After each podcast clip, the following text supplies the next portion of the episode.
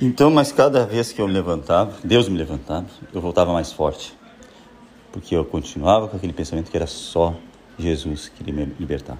É só Ele. Quanto maior a prova, maior a promessa. Em cada queda, Ele me ensinava mais ainda. Até que Ele me ensinou que quando eu estou fraco, estou forte. E quando estou forte, estou fraco. Por isso que o livro mais triste da Bíblia foi escrito num palácio. E o mais alegre numa prisão, que é Filipenses. E o outro foi Salomão que escreveu em Eclesiastes. E, e com isso ele foi me ensinando cada vez mais, foi me dando palavras, foi me dando eh, revelações, tanto para a minha vida, como para a igreja, como para o próximo, como para os drogados.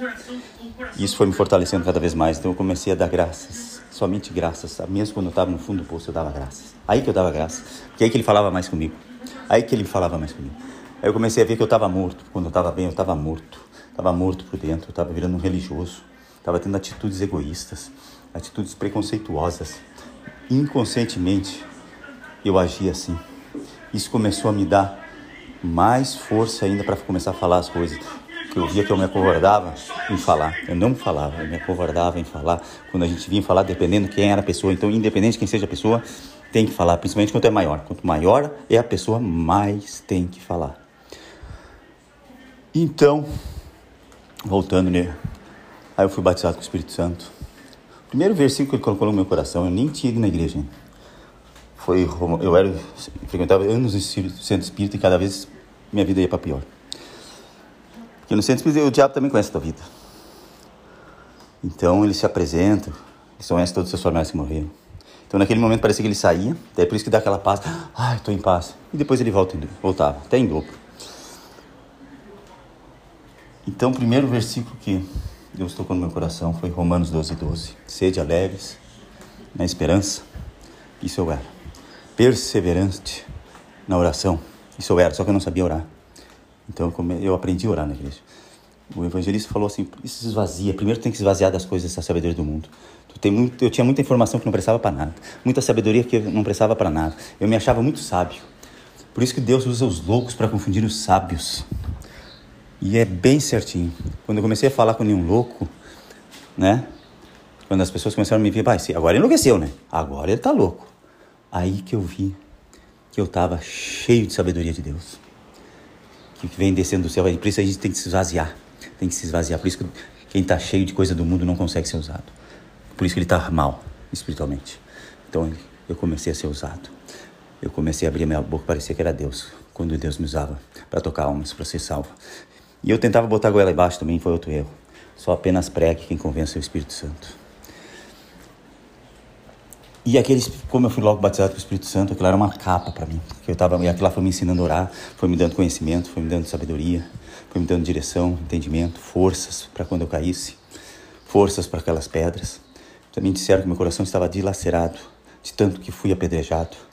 Estava cheio de arranhões e marcas. Disseram para pedir para Deus para liberar perdão, que é como a gente não consegue, aqueles ressentimentos ficam torturando na nossa cabeça. O inimigo foi botando mais e mais e mais e mais intrigas na nossa mente. Então eu orava todo dia, libere perdão sobre a minha vida, dê um coração novo, um sentimento novo, blinda o meu coração para que os dardos inflamados do inimigo não toquem. E, eu, e, eu, e, e Deus foi, foi me limpando, foi me limpando. Então hoje até que eu tive paz, comecei a ter mais paz, comecei a ter paz no coração, Comecei a viver somente o hoje, comecei a entregar o amanhã. E então isso foi, eu vejo, por mais que seja difícil, por mais que tu caiu, não tem preço ser batizado pelo Espírito Santo, estar sendo guiado pelo Espírito Santo, não, não há preço, não há coisa alguma que pare. Não tem preço. Isso já é maior bem. Só isso já é um grande motivo para dar graças a Deus o dia inteiro. Só isso eu louvo ao Senhor, para sempre, eternamente louvarei. Então isso é minha, só isso já é suficiente para que eu olhe para os lados, mesmo que eu não tenha nada, e glorifique ao Senhor. Por isso Ele me escolheu. Então isso é, um, é, um, é uma dádiva. Além de Jesus morrer por mim, ainda Ele me escolheu. Isso é uma verdade. Eu já nasci enforcado. Então, desde o ventre da minha mãe, o inimigo já sabia a minha promessa. Então, não é eu que vou atrás da promessa. Eu tenho que me fortalecer para estar bem para receber a promessa. Senão, eu jogo fora. Então, cada queda eu ficava mais forte, cada queda eu ficava mais forte. Então, o que, que é isso? É amadurecimento, é crescimento. Deus repreende o filho por amor a Ele. E nunca quebrou um osso meu. Várias vezes livramento de morte, mas várias, inúmeras, inúmeras, centenas de vezes inúmeras de morte. Não quebrou um osso. Por tudo que eu usei pela medicina já era para estar tá morto. Minha saúde está perfeita. Isso que é, é Deus. Só isso eu tenho que glorificar a Deus. Porque Ele me sustentou debaixo com as suas mãos. Ele, onde eu andava, estava as suas mãos ali, me segurando, não me deixando mal algum me tocar, mal algum me toca. E ai daquele que tentar fazer algo contra os pequenos. Seria melhor não ter nascido, a palavra dizia. A palavra disse. Então, então quando vinha alguém fazer, eu conseguia perdoar, eu liberava. E ainda abençoava. Que Deus abençoe ele, que Deus tenha misericórdia. Hoje eu já aviso, não, tu tem que abençoar segundo as suas obras. Abençoe segundo as suas obras. Porque também a gente tem que enfrentar aquilo que a gente plantou. Né? Não de uma forma igual, mas a gente tem que, porque senão a gente não aprende nada. E Deus é a justiça. Por isso que eu não posso ir contra o irmão na justiça, porque só o fato de eu ir contra ele na justiça eu já não estou perdoando e não estou confiando na justiça divina. Então eu já não estou perdoando e não tendo fé. Isso já é motivo suficiente para não ir contra o irmão numa justiça. Tu tem que perdoá-lo. Por mais que tu perca a matéria, mas tu vai ganhar, vai ganhar força espiritual. Então, é, às vezes é melhor perder algo material e ganhar espiritual. Segundo versículo já não foi um versículo. Aí já me deu um capítulo inteiro. Um capítulo de duas páginas. Quando eu abri ele, eu olhei aqui, não é muito grande. Eu vou ler amanhã, depois eu leio. Ele chegou na madrugada, como sempre, eu acordava, ia fumar um cigarro, ia orar. Orava madrugada dentro, ali no montinho que tinha ali perto, onde eu estava, e eu orava madrugada dentro. Voltava imundo. Quando eu estava subindo as escadas, né, eu estava em Marçosa naquela época, parecia que tinha uma mão me segurando, me fazendo descer, e lá onde é que estava a Bíblia no escritório do meu pai. Daí eu olhei, agora é para ler. Li com toda a calma, e sempre é bom ler em voz alta, porque a fé se fortalece a ouvir, daí eu sou o primeiro a ouvir. E aí o inimigo nem entra ali, porque ele já está ouvindo e ele sai correndo. Então, comecei a ler. Era a minha história que estava acontecendo naquela, naquele capítulo. Meus inimigos são mais fortes que eu. Eu estava correndo risco de morte, que eu tinha uma, uma mulher que fez até voodoo, fez trabalho, dava, dava até veneno, se tornou a melhor amiga da minha mãe, e fez meu, minha família me odiar fez as pessoas, os vizinhos me odiar. Então eu estava vivendo um, um eu estava na morte, eu só queria morrer porque eu não tinha mais como sair daquela situação. Mas no Natal, quando eu passei sozinho, eu senti a presença de Jesus ali. E quando a minha filha cantou aquela canção, o advogado fiel, eu tirei toda a culpa e tomei a decisão de procurar uma igreja, de seguir somente a Jesus, somente a Ele. Então eu li aquela palavra, foi Samuel 2, 22. Se tiveres a oportunidade, leiam, é forte e que Deus escutou meu clamor. Quando ele escutou meu clamor, ele se irou. E ele se irou, as suas nena saiu assim. Aquele, eu me lembro aquele dia, aquele, no outro dia, o céu estava diferente. Estava diferente, as nuvens estavam rápidas, estavam mais escuro, sabe? E, e, o troço foi forte. Eu sei que eu chorei que nem uma criança quando eu li aquela palavra. No outro dia eu acordei, quando eu acordei, quando eu fui orar, minha boca começou a se mexer. E eu não sabia o que estava acontecendo. Eu até pensei que era um cacique, como era o espírito. Eu tinha entendimento mais do espírito, do centro espírito. Eu pensei que era um cacique que tinha me tomado. Pronto, agora sim, né? Tô buscando a Deus e um cacique dentro de mim. E toda vez que eu orava forte, eu orava forte, aquele troço, a minha boca se mexia e aquele trem falando. Eu comecei a pedir até entendimento, algumas palavras ele me davam. Tipo, graça e misericórdia, era xalamadá, talamadá, uma coisa assim. E então ele começou a me dar muita e, eu comecei, eu comecei, não, vou começar a orar bastante disso. E na igreja eles mesmos disseram que era demônio. Como eu fumava, não podia ser de Deus. Claro que pode. Cigarro não é pecado. É uma doença incurável pela medicina. E quando eu estou orando, eu não estou fumando. Eu estou no espírito. Quando eu estou fumando, eu estou na carne. Assim nós somos todos. Todos somos. Pior é que ele está dentro da igreja fofocando. Ele não tá nem, nunca vai estar no espírito. E não está vendo que está pecando, está pecando. Está pedrejando. Está falando mal, né? Está pensando mal? Bom, isso aí não me interessa também. O problema é deles. Que Deus um dia toque nos seus corações duros. Então, e eu comecei a ter noção. E uma felicidade imensa. Eu orava mais ainda agora de madrugada. Porque eu deixava aquela. orar em línguas em horas. Parecia que eu estava fazendo uma pregação, às vezes, em línguas. E aquilo foi me dando uma sabedoria, uma força sobrenatural. Que eu até que tive, não conseguia mais nem dormir. Até que um dia eu caí de cama doente, prostrado. Eu não conseguia levantar aquela, mas eu sempre levantando alegre.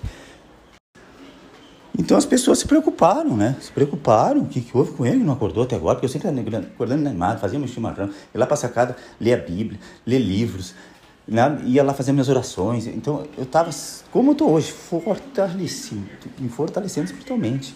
Tinha me afastado de tudo e de todos, né?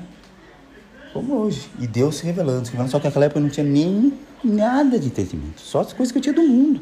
E ainda sendo mal, mal é, instruído pelo, pelos pastores, até que Deus depois me deu o pastor Aldair, quando depois que eu caí, deu o pastor Aldair, que eu fiquei um tempo bom, depois me, me apresentou a pastora pastor Davi, depois a, antes a pastora Solange, que orou muito por mim, que me ensinou muito, que ela dizia pode abrir a boca.